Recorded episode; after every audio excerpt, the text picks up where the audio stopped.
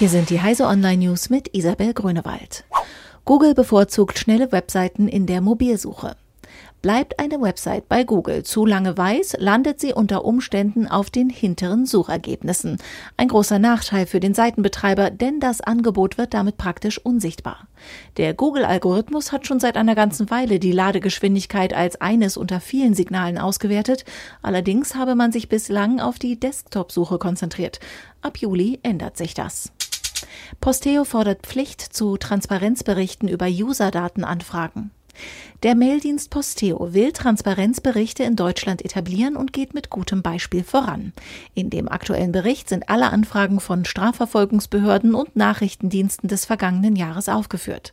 Posteo erhielt im vergangenen Jahr 48 Anfragen. Insgesamt lag der Anteil der rechtswidrigen Ersuche bei 42 Prozent. So lagen etwa Verstöße gegen das Datenschutzgesetz vor oder es fehlte die Nennung einer Rechtsgrundlage. Frankreich bereitet Ende des Atomkraftwerks Fessenheim vor. Lange war das französische Atomkraftwerk Fessenheim ein Streitpunkt zwischen Deutschland und Frankreich. Jetzt rückt das von deutscher Seite geforderte Ende näher. Wenn alles nach Plan läuft, könnte der veraltete Reaktor am Rhein in rund einem Jahr vom Netz gehen.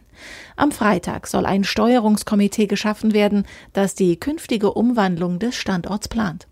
Auf der französischen Seite der Grenze gibt es noch immer Kritik am Ende des Kraftwerks, in dem 1200 Menschen arbeiten.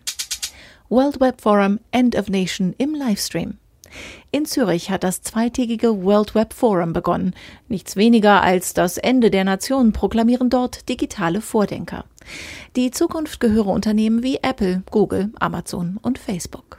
Die Tickets für die Konferenz sind zwar ausverkauft, dabei sein kann man aber trotzdem. Heise Online überträgt fast alle Vorträge im Livestream.